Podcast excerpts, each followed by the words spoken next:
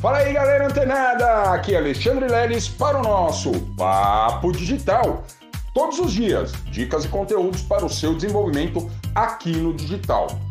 Pessoal, para todos que estão aqui ouvindo né, os podcasts do Papo Digital, já sabem, né?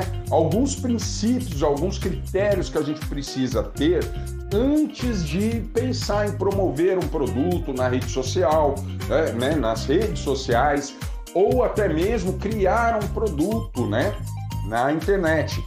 E esses critérios eles passam ali por definição de nicho, né, criação de, de palavras-chave, né, pesquisas de palavras-chave relacionadas ao seu nicho, uma rede social interligada né, e conversando entre si sobre exatamente essas definições que você fez anteriormente, né, o seu nicho, suas palavras-chave, seu DNA mas é, existe muita uma dúvida, né, que é muito comum na hora que você está definindo ali, bom, eu escolhi um produto, né, vou ser afiliado, né, você vai escolher entre afiliado e produtor. Bom, escolhi como afiliado. Mesmo assim, eu preciso ir lá pesquisar nicho, pesquisar é, palavras-chave desse nicho, né, ou desse subnicho. Sim, é imprescindível, mesmo que, mesmo que o produtor ou infoprodutor desse produto que você pensa em promover, ele já tenha lá definido toda a sua configuração de SEO, né? E aí o que acontece? Ele também tem o seu DNA, ele tem um DNA próprio, né? Ele foi lá, pesquisou as palavras-chave e criou ali um DNA próprio dele. Agora imagina se você utilizar as mesmas, o mesmo DNA que esse infoprodutor. Quando os algoritmos, eles, alguém faz uma pesquisa na internet, os algoritmos rastreiam isso, ele vai sempre direcionar para esse infoprodutor por conta do DNA dele. Inclusive você está usando um DNA que vai favorecer ele. Então, mesmo você como afiliado, você precisa sim fazer uma pesquisa das palavras-chave, principais palavras-chave, né, de acordo com o seu nicho escolhido e definir o seu DNA próprio. Lembra que eu falei, né, alguns, alguns dias atrás, que esse DNA ele é como se fosse a nossa identidade, a identidade do seu negócio no digital, na internet. Então é importante sim você definir esse, esse DNA, fazer a pesquisa das suas palavras-chave, mesmo que esteja muito parecido, mas sendo parecido, mas não igual, não é o mesmo entendeu? Então o algoritmo ele, pô, não, pesquisou isso com esse determinado termo, ele vai indicar lá o seu DNA, né? Ele vai apresentar aquilo que tiver mais relevância com a pesquisa, né, do usuário que está fazendo naquele momento. Outra coisa que também é muito importante é o seguinte, uh, Alexandre, eu vou promover um produto, né, de um infoprodutor.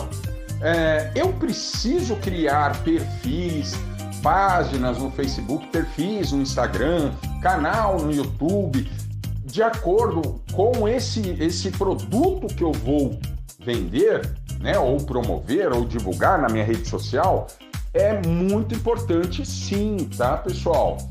Você tem o seu perfil no Facebook e você pra, pode criar quantas páginas no Facebook, páginas profissionais, você quiser. Então é simples.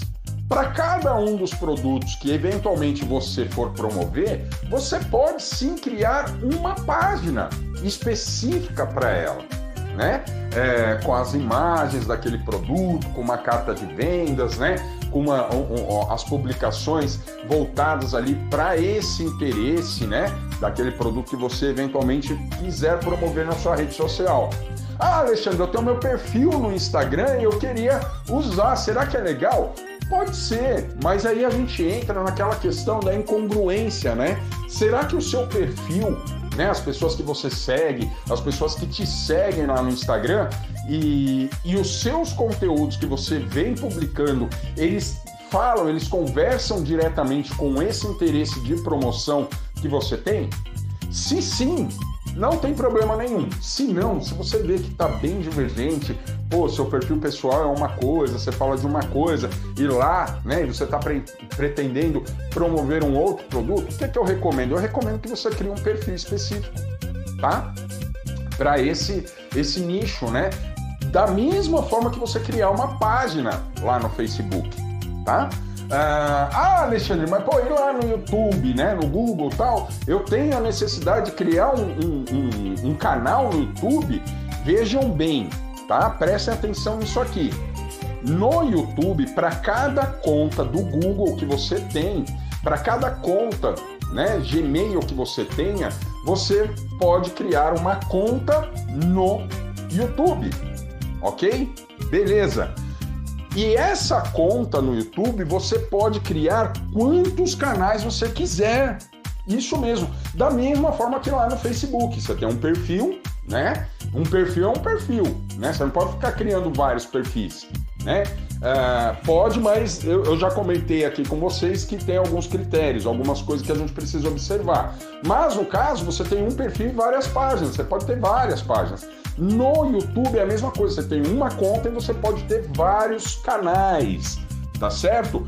E se você não tiver uma congruência no seu canal do YouTube com o produto que você vai promover, você precisa sim, seria legal você criar um layout, né, um novo canal falando exatamente daquilo que você vai promover, tá certo? E aí, galera, Tendo em mãos essas dicas, vocês já conseguem dar os primeiros passos para se organizar, tá certo? E ter bons resultados na internet.